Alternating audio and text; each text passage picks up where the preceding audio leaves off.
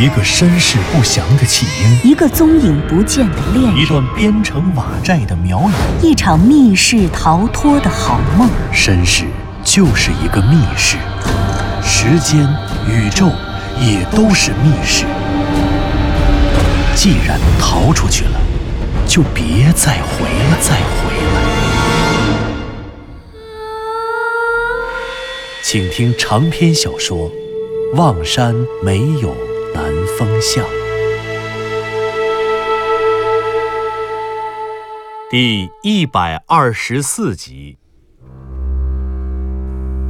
向南风、湘西谷主和藤原佐和子被困在了妙瑶塔地宫的石室内，紧张和恐惧的气氛在石室内悄然蔓延。需要有个突破，需要有一扇生门。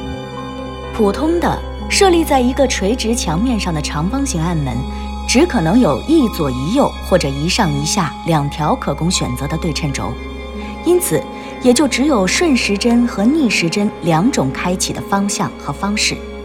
也就是说，如果闯入者发现这道暗门，至少有百分之五十的几率只推一次就成功打开，而且这还是在他一边有锁的情况下。如果不是一边有锁，那么闯入者无论从哪个角度都可以轻易地推开这扇暗门。这样的话，暗门的发现是个难事，可一旦发现了，开启就易如反掌了。可是，如果暗门藏在一个三角形的角落中，有三个平面共同构成，就像现在这间石室中的这个，它甚至可以从六个方向开启。南风，南风，这里，这边这个角落也有个三角形的暗门。南风哥，南风哥，我这边也有，我这边也有一个。南风，不是一个，是四个，四个角，地面与墙面的四个角全都是暗门，而且这些暗门全都是三角形的。天哪，这究竟是怎么回事？怎么有那么多的暗门？啊，有四个，居然有四个！向南风听到湘西谷主和左和子的发现，几乎是从地上一跃而起。他刚刚在纸上画出了一个他所猜想的暗门结构图，却万万没有想到，这小小石室内竟然一下出现了四个暗门。可就在他从地上跳起来，准备朝其中一个新发现的暗门走过去时，一直跟在左和子身后的藤原结晶忽然又是一阵吠叫。紧跟着，他坐立不安地开始围着石室狂奔、绕圈儿，不停地朝三个人叫。向南风心中一惊，坏了，一定是出事儿了！怎么了？怎么了？藤原结晶？哎好像，好像有什么声音。喂，听见了吗？南风哥，师兄，你们听见了吗？有声音。听见了，佐和子，这是什么声音啊？是水，是水，南山馆又要被淹没了。灾难终于来临了。石室内的氧气虽然尚未耗尽，可朔的引力已经消失，被吸走的潭水重新占领了天空。洪水摧枯拉朽的奔腾，冲进了南山馆的大门大厅，并且迅速地钻进了那个开放的竖井的井口。向南风感觉自己头顶上的石砖都开始疯狂地共振了起来。他们要被憋死在地宫的石室里了。左和子，快堵住甬道的那个小窗！堵，堵堵小窗。啊，好。左和子答应着，脱下了自己的外衣，用外衣裹着背包，死死地堵住了甬道口的小窗。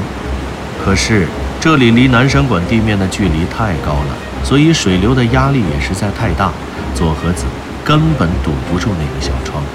巨大的水流将左和子这个人都冲了出去，一直撞到了对面的墙壁上。南风哥，南风哥！此时此刻，向南风根本就顾不上左和子了，他大声喊：“湘西谷主，跟我开暗门！这一个暗门有六种方向，可只有一个方向能推开，所以我们得试一试。”啊，六种方向，这、这一共四个暗门，我们到底推哪一个？湘西谷主说这话的时候，石室中的水已经没到了他的脖子。向南风紧紧地闭上了双眼，看来他们三个人的生命只在这最后一搏了。他一个猛子扎进了水里，拉着湘西谷主朝其中一个暗门游去。四个暗门，一次选择。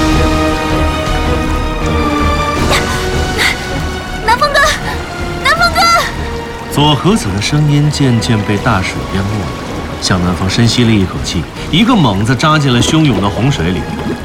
此时此刻，他根本没法顾及被冲到墙壁的左和子，因为现在唯一活命的可能就是迅速开启一扇正确的暗门，否则最多五分钟之后，他们连同小狗藤原结晶都会变成水中的浮尸，葬身鱼腹。妙瑶塔地宫的地面有四个角。这四个角上各有一个所谓的暗门，然而这些暗门一定有两个是真暗门，两个是假暗门，或者说两个是活暗门，两个是死暗门。所谓的活暗门，就是只要用对的方式就能够打开的暗门，而死暗门，则是无论如何也打不开的，被彻底锁死的暗门。不过，这两个活的暗门中，又只有一个通向下一个石室，或者是密道，或者是通往双生门的生门。因为另外一个暗门，即便现在开启了，也没有意义了。它就是那条从南山馆通往妙瑶塔地宫的正路。可现在，这条正路里有的只是洪水，是无边无际的洪水。因此，一旦他们打开的是这扇暗门的话，只会加快地宫内的进水量，进而加快他们的死亡时间。三角形的暗门简直就是转门中不可思议的构造。妙瑶塔地宫中四个暗门，每个暗门都可以朝六个方向运动。当然，其中的两个死门，这六个方向均已经被锁死，所以他们是永远也无法开启的。而另外的两个活门，其实也只可能朝一个方向推。因为这座地宫石室的建造者一定已经将其余的五个方向用石砖的插销锁死了，只留下一个能够开启的方向。由三面墙上的三条裂缝和三面墙之间两两相交的三条边组成的三角体，它一共有六条棱，而这六条棱两两相交，又构成了十二个夹角。刚才湘西谷主和左和子之所以打不开暗门，是因为要么他们所推的那道暗门根本就是个死门，原本就是打不开的；要么就是因为他们只在这一个暗门中随意选择了两个方向用力，而这两个方向偏偏又不是打开暗门正确的方向。假设其中一个暗门是活门，以这个暗门的三条裂缝中地面上的一条裂缝为例。如果你给这条棱一个作用力，那么这个暗门可能以一条与这条棱平行的水平轴作为中心轴，逆时针向内旋转。如果暗门并没有旋转，这说明这个方向的插销肯定是被锁死的，这不是这个暗门开启的方向。如果你换一个方向去推这条棱垂直的正前方墙壁和右前方墙壁的交接线，也就是这条垂直棱，那么。如果这个方向的插销没有被扣死，那么暗门将以一条与刚才的水平轴平行的轴为中心轴，顺时针向外旋转，则暗门开启。但是，如果这个方向不可移动，就说明可能不存在水平方向的转动轴，或者这个方向也被锁死。同理，类似的开启暗门的方向一共有六个。如果想开启一个暗门，必须依次尝试，尝试从这六个方向分别开启暗门。如果六个方向有一个成功，则暗门被成功开启；如果六个方向均告失败，则说明这扇暗门是个死门。这样的话，就需要换到下一个暗门去继续试验。这样也就是说，普通的转门可以从两个方向去推，如果其中一个方向被锁死。那么一次成功开启暗门的机会就是百分之五十。然而，三角形的暗门则有六种开启方式。这个暗门的设计者一定锁死了其中的五个，或者只在其中的一个方向上设置了转动轴。这也就是说，如果运气不够好的话，向南风要在一个暗门上实验六种方向。这在水下，在水的巨大阻力下实验六次，这意味着向南风只有一次机会，他只能去尝试开启一个暗门。因为如果他选择了其中一个暗门，可这个暗门是个死门，或者干脆，它是那个连通妙瑶塔地宫和南山馆之间正路的那个门，那么他已经在水下试验了六个方向。这个时候，妙瑶塔地宫里根本已经没有氧气了，他将没有足够的氧气去下一个暗门试验了。所以他必须在这四个暗门中准确地猜出那个通往生门的是哪一个。否则，所有的人都将葬身鱼腹。那么，他究竟应该在四个暗门中选择哪一个呢？没有人知道这究竟是福还是祸，因为向南风在大水来临之前的那一瞬间，正好想通了这地宫石室中三角暗门的结构。当他想通暗门结构的时候，如何开启暗门的难题也就迎刃而解了。可问题是，也就在这个时候，大水剥夺了他试验的机会，将一次良好的几何学应用试验化为了一场压大压小的豪赌。这场赌博远比那个系列性的几何试验容易得多。他已经不再需要复杂的理论推导，只需要最简单的选择：压大、压小，或生或死。只要赌赢了四个门里哪一个是生门。他们三个人加一条狗，就算是活了。否则，湘西谷主，跟我走，我推哪里，你跟我一起推。可是南风，四个暗门，推哪一个呀？走，跟我走。向南风说着，便和湘西谷主双双扎进了刺骨的冰水当中。这些水都是淹没南山馆的那个水潭里的潭水。寒冬时节。这水潭的表面原本都已经结了厚厚的冰，可想而知，这冰水的温度达到了摄氏零度。不过，在这种危急的情况下，不可能有人会在意水的冰冷，因为当水温带走人的体表热量，最终使人心脏骤停之前，他们或者已经开启了暗门，成功逃脱，或者早就因为缺氧窒息而亡了。向南风和湘西谷主扎进水里。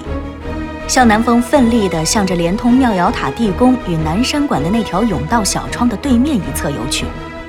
没有人知道他为什么一定要选择那边，为什么一定要选择那一侧右边的那扇暗门。事实上，向南风直到冰冷刺骨的潭水吞没自己的整个身体之前，依然不知道自己该选择哪一扇暗门。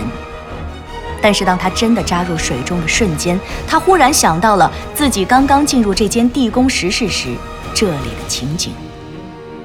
他在地宫的地面上发现了半截红烛，他激动地捡起了那半截红烛，捡起了曾经拖着那红烛的龙泉窑烛台。是的，那红烛，那烛台，那曾经照亮整个石室、照亮他整个世界的半截红烛。那是路遥在这个世界上拿起的最后一样东西。当所有人都认为那只是向南风回忆爱情、追忆爱人的信物时，向南风总是感觉到，冥冥之中，那红烛与烛台该是归路遥留给自己的一条线索。然而，他所指引的究竟是什么？他临别之际要告诉自己的又会是什么呢？这一瞬间。当冰冷的水淹没整个石室，淹没了他的整个世界的瞬间，向南风终于明白了，那红烛所指引的线索，正是通向暗门的路。路遥在被明抓走的时候，他的手中原本拿着的烛台和红烛被扔到了通往暗门的路上。显然，那唯一的生门一定就位于这条路遥当初所站的位置与红烛烛台落地位置的延长线上。那么。那生门就是，那生门就是右前方的那一个。嗯，啊，唐元解经。湘西谷主一阵干咳，吐出了好几口水，然后他呼呼地喘了几口气，努力用自己自由的左臂把自己撑了起来，然后他半坐在地上，有气无力地问道：“哪儿？这是哪儿啊？”左和子，左和子，南风，南风，你在吗？漆黑的世界里，伸手不见五指。这寂静的世界中，只有藤原结晶脖子上的小铃铛叮叮当当的响着。他哈哈的喘着气，时而汪汪的叫着。哎呀，别喊别喊，小姐谷主，放心，我活着呢。哎，这头灯怎么都灭了？向南风其实一直醒着，他只是感觉自己全身一点力气都没有了。此刻，他正躺在一片未知空间的地上，他没有动，只是睁着双眼躺着。刚刚他选择的的确是一道生门，可湘西谷主跟着他没推两个方向，就体力不支飘上去了。向南风的运气真的不算太好，他是推到了第四个方向时才将生门推开的。推开生门之后，他又借着大水的水流，把湘西谷主和左和子依次从生门里推了出去。当然，他们中最聪明也最忠诚的还是藤原结晶，他一直跟在向南风身边。等湘西谷主和佐和子都被推出去之后，藤原结晶才跟着向南风从生门里游了出去。然后，向南风又用尽了全身的力量，从外面关上了那扇生门，阻断了水流。这个时候，他头顶上的头灯也因为泡水的原因渐渐短路了，整个世界变得漆黑一片。向南风也感觉自己的全部体力都被耗尽，在头灯熄灭的瞬间，他也顺势倒到了地上。他睁开眼睛，却什么也看不见。南风，我们在哪儿啊？左和子呢？左和子在哪儿？左和子，他就在我旁边呢。这是什么地方？我也不知道，反正应该是安全了。啊，哎，水呢？大水呢？水已经被我关起来了。湘西谷主，没事了。这会儿，向南风感觉到自己的体力已经恢复的差不多了。他长出了一口气，推了推躺在他身边的左和子。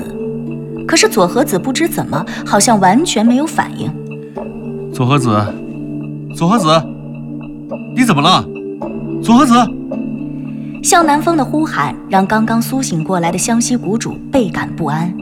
他一骨碌身子站了起来，朝着向南风说话的方向走了过去，一边走还一边喊：“怎么了？佐和子怎么了？”可是他刚走了一步，便被什么坚硬的东西绊倒了，重重地摔到了地上。啊！湘西谷主，你没事吧？佐和子应该不会有事的，我第一个救的就是他呀！赵，明，你身上不是有个打火机吗？快点儿！昨天下午，向南风给了湘西谷主和左和子一个人一个打火机，以防不时之需。这个时候，湘西谷主才想起了他，他赶忙摸出了打火机，打着了火。这火光像是黑暗世界里一个动人的希望。可是这希望相对于整个世界，竟然如此渺小。天哪，这究竟是到了个什么地方？向南风看到那个火光，也看到了火光照耀下湘西谷主那张熟悉的脸。可是这火光所能照亮的地方简直太小了，他根本没有办法通过这渺小的火光判断他们所处的环境。来不及了，湘西谷主，先别管我们在哪儿了，先看看佐和子。看看佐和子怎么了？好，湘西谷主答应着，踉踉跄跄地走了两步，蹲在左和子身边。此时的左和子就像睡着了一样，他的头发帘儿凌乱地盖在脑门上，双眼紧闭，牙关紧锁。可向南风伸出手摸了摸他的鼻息，鼻息倒还算平顺。这这怎么回事啊？怎么不醒啊？他他没憋一会儿啊？哎呀我怎么知道？是不是呛水了？你看他闭着嘴。左和子，啊，左和子。湘西谷主一边喊他，一边用手拍左和子的脸。可是左和子依旧没有任何反应。这怎么办啊，湘西谷主？哎呀，这这还能怎么办呢？人工呼吸吧。哦哦，好，怎么人工？我帮你。我，我胳膊肘脱臼了，不行。我说：“你做，来，那个什么，南风啊，你先把他的内衣扣解开。什么什么？解内衣？您刚刚听到的是长篇小说《望山没有南风向》，作者刘迪川，演播杨静、田龙，配乐合成李晓东，制作人李晓东，监制全胜。